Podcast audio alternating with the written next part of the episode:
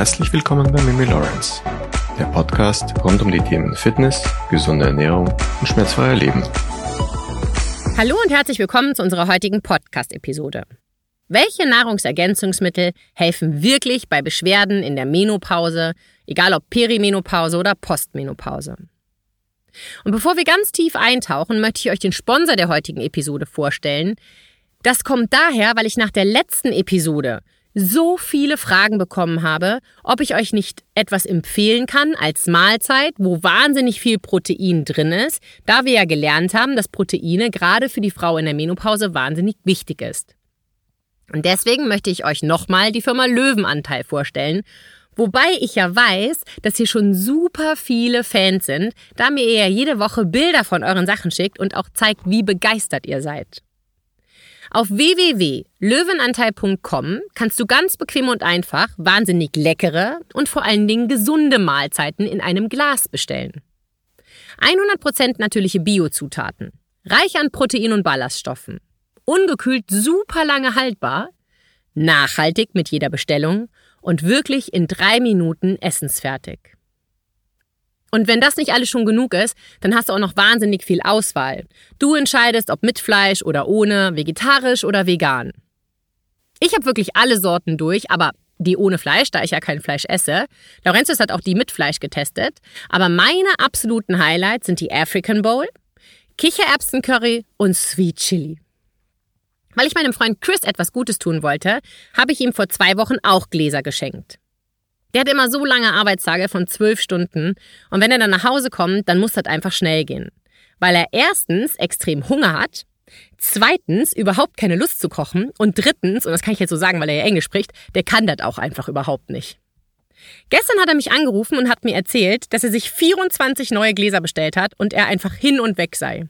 Es schmeckt ihm, es ist einfach und unkompliziert und er hat auch noch was Gesundes. Für ihn ein absoluter Jackpot. Und Hand aufs Herz, die Löwenanteil-Mahlzeiten, die schmecken nicht nur gut. Durch das viele Protein pro Glas, wir reden hier von ungefähr zwischen 30 und 33 Gramm, halten die auch noch super lange satt und sind die perfekte Wahl für alle, bei denen es schnell gehen muss. Viele von euch haben mir geschrieben, und das fand ich super süß, dass ihr das für eure Kinder jetzt in den Sommerferien gekauft habt, da ihr teilweise selber noch arbeitet, wenn die Kids dann aber mittags Hunger bekommen und ihr euch so das mühsame Vorkochen spart und selbst eure Kinder lieben die Löwenanteilgläser. Probier es einfach selber aus. Löwenanteil bekommt von mir auf jeden Fall 5 von 5 Sternen. Gehe auf www.löwenanteil.com und sichere dir mit meinem Code Lawrence10 10% Rabatt. Hitzewallungen und nächtliche Schweißausbrüche zählen neben Hauttrockenheit, Stimmungsschwankungen und Antriebslosigkeit zu den auffälligsten Symptomen der Wechseljahre. 30 Prozent der weiblichen Bevölkerung befinden sich just in diesem Moment in der Perimenopause oder Menopause. Und die Hälfte dieser Damen empfindet die unterschiedlichen Symptome der Menopause als sehr stressig und auch belastend. Wusstest du, dass sogar 10% ihren Job verlassen aufgrund der Menopause-Symptome? Da liegt es auf der Hand, dass das Geschäft mit den Wechseljahren boomt. Nach Angabe der UN waren im Jahr 2020, und jetzt halte ich fest, schätzungsweise 985 Millionen Frauen 50 Jahre alt und älter. Das bedeutet, dass sich weltweit also gerade etwa eine Milliarde Frauen in der Menopause oder Perimenopause befindet. Und es wird erwartet, dass diese Zahl bis 2050 auf 1,65 Milliarden ansteigt. Und 80 Prozent von ihnen sind dann noch berufstätig. Und das entspricht etwa 11 Prozent der Erwerbsbevölkerung. Im Zuge der Recherche für diesen Podcast habe ich einen treffenden Ausdruck gefunden. Wir stecken, und ich zitiere, in einer Mega-Menopausen-Revolution. Und auch die Wirtschaft entdeckt nun diese Vorzüge. Was schätzt denn du? Wie hoch war der weltweite Markt für Wechseljahre im Jahr 2022? 16,9 Milliarden US-Dollar. Und es wird erwartet, dass dieser Markt von 2023 bis 2030 durchschnittlich jährlich um 5,33 Prozent zunimmt. Befeuert wird dieser Hype von nationalen und internationalen Stars, die sich dem Thema Wechseljahre annehmen. Es handelt sich um einen Markt, der lange übersehen wurde, zu wenig erforscht ist und auch zu wenig finanziert wurde. Doch genau das ändert sich gerade gewaltig. Und die Medaille, die hat wie immer im Leben zwei Seiten. Dass sich ein solch großer Markt auftut, das ist nicht überraschend. Denn wirklich viele Frauen sind verzweifelt und greifen nach jedem Bonbon, nach jeder Salbe oder jeder Pille, welche Linderung der Symptome verspricht. Und nicht selten sind Frauen die CEOs dieser Firmen. Ich habe ja bereits einige Episoden über die Wechseljahre und Menopause gemacht. Höre sie dir auf jeden Fall an, denn jede Episode behandelt einen eigenen Schwerpunkt. Während der Perimenopause herrscht in unserem Körper ein wahres Hormonchaos. Hitzewallungen, schlechte Nächte und schlechte Laune sind nur einige Symptome, mit denen viele Damen Bekanntschaften machen. In der Perimenopause werden die weiblichen Hormone Östrogen und Progesteron nicht mehr mit der gleichen Regelmäßigkeit von den Eierstöcken produziert, wie in den regelmäßigen monatlichen Zyklenrhythmen der reproduktiven Jahre. Die Anzahl der Eizellen nimmt ab und der Körper gibt sie weniger regelmäßig ab. Ein hormonelles Chaos entsteht. Die Wechseljahre führen zu erheblichen Veränderungen im Stoffwechsel von Frauen, verbunden mit Übergewicht und einem erhöhten Risiko für Herzerkrankungen, sowie zu einem höheren Zuckerkonsum und schlechterem Schlaf. Das Gute vorab? Es ist möglich, diese Veränderungen durch Ernährung, Verbesserung der Darmgesundheit und gegebenenfalls einer Hormonersatztherapie entgegenzuwirken. Und auf all das gehen wir nun genauer ein. Hitzewallungen ist das Symptom, über das am meisten gesprochen wird, wenn es um Wechseljahre und Menopause geht. Dabei sind es nicht die Hitzewallungen, die am häufigsten vorkommen. Und dies belegt eine Studie, die über 8000 Damen beobachtet hat und damit die größte Studie der Welt ist. Schlafstörungen ist tatsächlich das häufigste Symptom und 82 Prozent der Frauen in den Wechseljahren geben an, unter Schlafstörungen zu leiden. 82 Prozent. Die Hälfte der Damen in der Menopause leidet unter Brain Fog, Gewichtszunahme, Gelenkschmerzen, Gedächtnisverlust, Angststörungen und oder einer geringen Libido. Und jetzt gut zuhören. Diejenigen, die auf eine ausgewogene und gesunde Ernährung achten, hatten um ca. 30 Prozent weniger starke Beschwerden bezüglich Hitzewallungen und Schlafstörungen und 20 Prozent weniger leichte Benommenheit, Gelenkschmerzen, Angstzustände oder schlechte Laune. Menschen mit Fettlebigkeit oder die Damen, die mit Fettlebigkeit leben, haben sogar viel häufiger diese Symptome im Vergleich zu den Damen mit in Anführungsstrichen normalen Gewicht. Sie hatten dann ein fast doppelt so hohes Risiko in puncto Brain Fog und Kopfschmerzen. Du siehst also, eine gesunde und ausgewogene Ernährung und ein gesunder Lebensstil zahlen sich auch im Hinblick auf die Wechseljahre und die Menopause aus. Mal Hand aufs Herz. Wenn du in den Wechseljahren oder der Menopause bist, Hast du dir schon mal ein Produkt gekauft, das mit den Wechseljahren und der Menopause als Titel geworben hat? Egal jetzt ob ein Nahrungsergänzungsmittel, eine Creme oder irgendwas anderes. Das Business boomt, weil eben viele Frauen sehr verzweifelt sind. 30 Prozent der Damen geben an, schon mal ein Produkt gekauft zu haben, in welchem pflanzliche Heilmittel enthalten waren. 30 Prozent haben verschiedene Vitaminpräparate ausprobiert und sogar 51 Prozent eine bestimmte Diät. Einige Damen setzen auch auf die Hormonersatztherapie.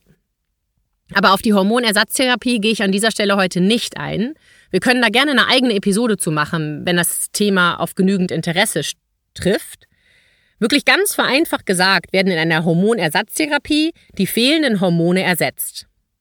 Für manche Frauen kann dies hilfreich sein, sie ist es aber definitiv nicht für jeden die richtige Wahl. Was wirklich oft übersehen wird, das ist, wie sich unsere Ernährung auf die Symptome der Menopause auswirkt. Und in Umkehrschluss damit auch, wie die Ernährung uns in dieser Phase auch hilfreich und ganz wunderbar unterstützen kann. Aber da wir ja alle wissen, dass es super viele Menschen einfach wahnsinnig schwer fällt, sich gesund und ausgewogen zu ernähren, gibt es eben auch einige Nahrungsergänzungsmittel, die bei Beschwerden in den Wechseljahren helfen sollen. Immer wieder findet man Berichte und Artikel über die positive Wirkung von Traubensilberkerze, Rhabarberwurzeln, Leinsamen, Rotklee, Johanniskraut und Ginseng. Präparate mit dem Wurzelstock der Traubensilberkerze oder Rhabarberwurzel sind sogar als Arzneimittel zugelassen. Sojaprodukte und Präparate mit Rotklee haben keine Zulassung, sondern sind als Nahrungsergänzungsmittel im Handel. Aber helfen diese Dinge wirklich? Was lohnt sich wirklich auszuprobieren und was ist einfach nur Marketing? Phytoestrogene sind im Fokus der Wissenschaft und der Forschung gerutscht. Mit dem Thema Phytoestrogene wird derzeit ein Neuland in der angewandten klinischen Medizin betreten, welches in der Prävention und Gesundheitsförderung einen wichtigen Platz einnehmen kann. Es existieren zahlreiche Untersuchungen, insbesondere zur Karzinomprävention für Kolon, Rektum, Magen, Prostata und Mammakarzinom. Jedoch muss man auch erwähnen, dass die überwiegende Zahl der Studien mangelhaft aufgrund des statistischen Designs und der geringen Zahl an untersuchten Anwenderinnen ist. Es besteht derzeit keine prospektiv randomisierten Untersuchungen. Experimentelle Studien zum Wirksamkeitsmechanismus und zur biologischen Wirkung der Phytoestrogene deuten jedoch auf die Potenz und das immense Wirkpotenzial dieser Pflanzenestrogene hin. Eine möglichst frühzeitig begonnene, langzeitig phytoestrogenhaltige, ballaststoffreiche Kost kann anscheinend das Risiko für Wechseljahrebeschwerden, Osteoporose und darüber hinaus für das Mammakarzinom, Kolon und Endometriumkarzinom sowie kardiovaskuläre Erkrankungen deutlich reduzieren. Aber was ist das überhaupt? Phytoestrogene. Phytoestrogene sind sekundäre Pflanzenstoffe, die ähnliche Wirkung im Körper haben wie die körpereigenen Östrogene. Die für die menschliche Ernährung bedeutendsten Phytoestrogene sind die Lignane und die Isoflavonoide. Sie ähneln in ihrer Struktur den körpereigenen Östrogenen. Isoflavonoide, schwieriges Wort, sind sekundäre Pflanzenstoffen und kommen insbesondere in Soja und Rotklee vor. Sie haben eine chemische Struktur, die den Estrogenen ähnlich ist. Bei ihrer Interaktion mit Östrogenrezeptoren im Körper können sie die Wirkung endogener Steroidhormone nachahmen, sie aber auch blockieren. Und interessant ist, dass die Bevölkerungsgruppen, die eine Menge Soja in ihrer Ernährung vorweisen, viel seltener an Menopausensyndromen leiden. In meiner Recherche für diesen Podcast habe ich folgende Zahlen gefunden. So konsumieren zum Beispiel die Engländer weniger als 0,5 Milligramm pro Tag, wohingegen die Chinesinnen oder Japaner 20 bis 70 Milligramm pro Tag zu sich nehmen. Jetzt klingt das ja alles erstmal ganz wunderbar, ne? Und vielleicht glaubst du, Isoflavonoide sind die Lösung deiner Probleme. Aber wie wir vorhin ja schon festgestellt haben, hat in unserem Leben immer alles zwei Seiten. Und nun kommt das Aber.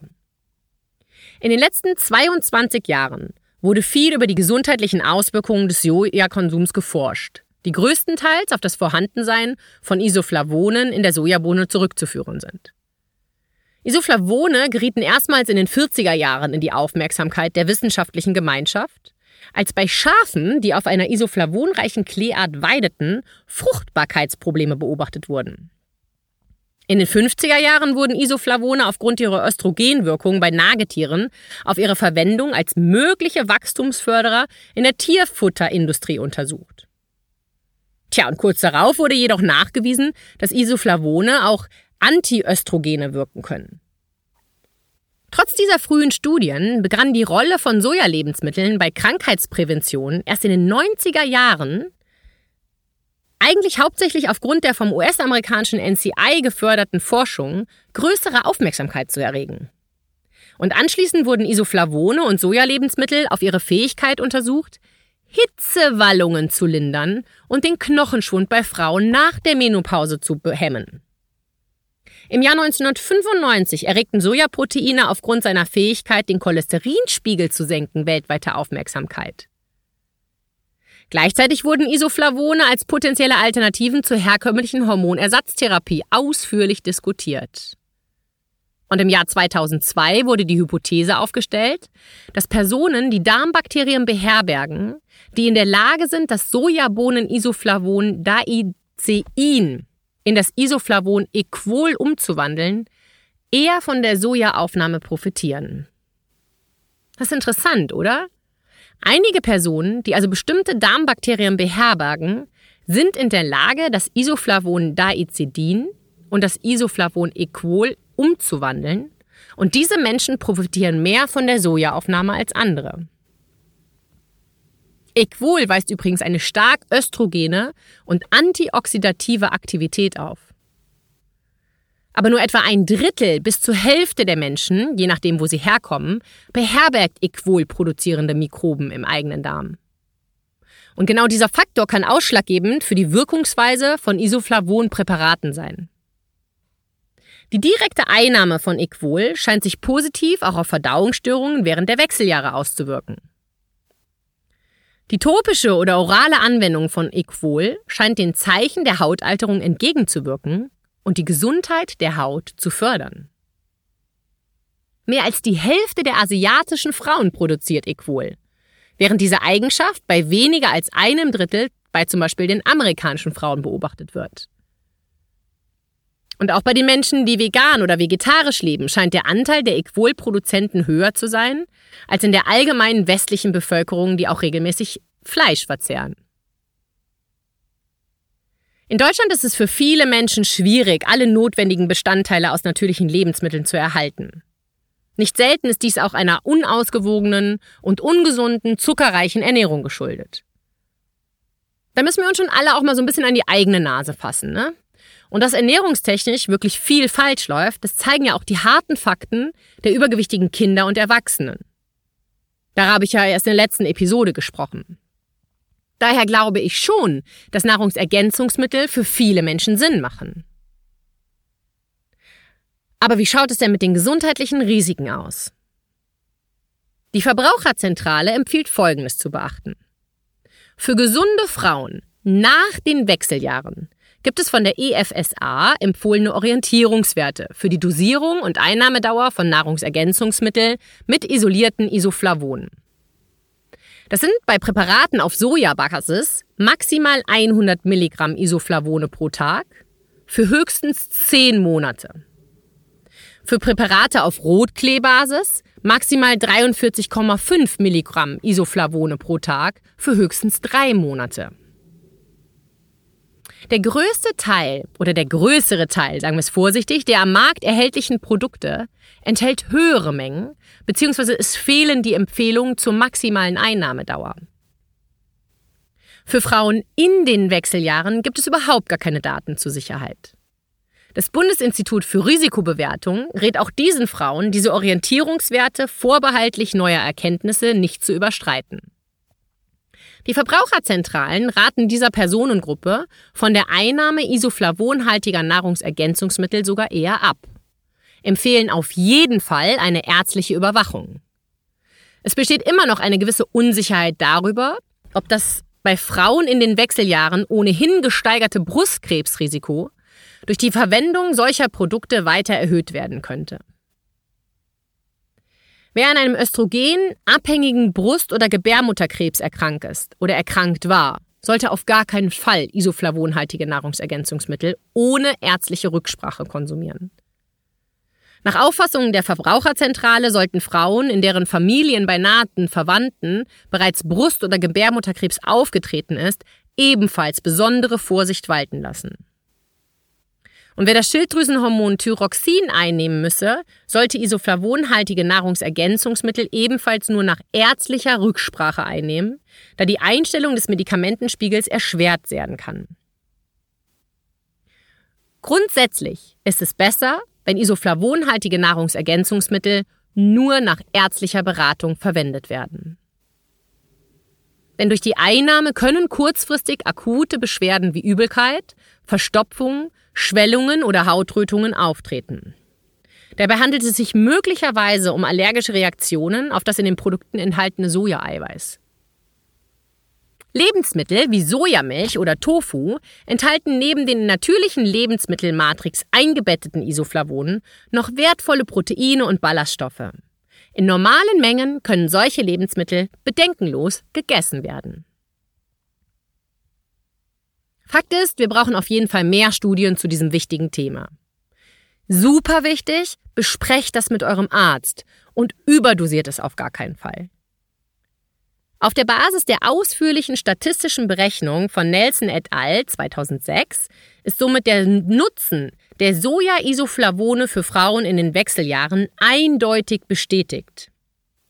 In Übereinstimmung mit einer deutschen gynäkologischen Expertenmeinung hat die Internationale Menopausengesellschaft auf Basis der jüngsten Erkenntnisse erst kürzlich eine Empfehlung zugunsten des Einsatzes von Isoflavonen als wirkungsvolle Alternative und Ergänzung zur Behandlung der Symptome von Menopause und Prämenopause ausgesprochen.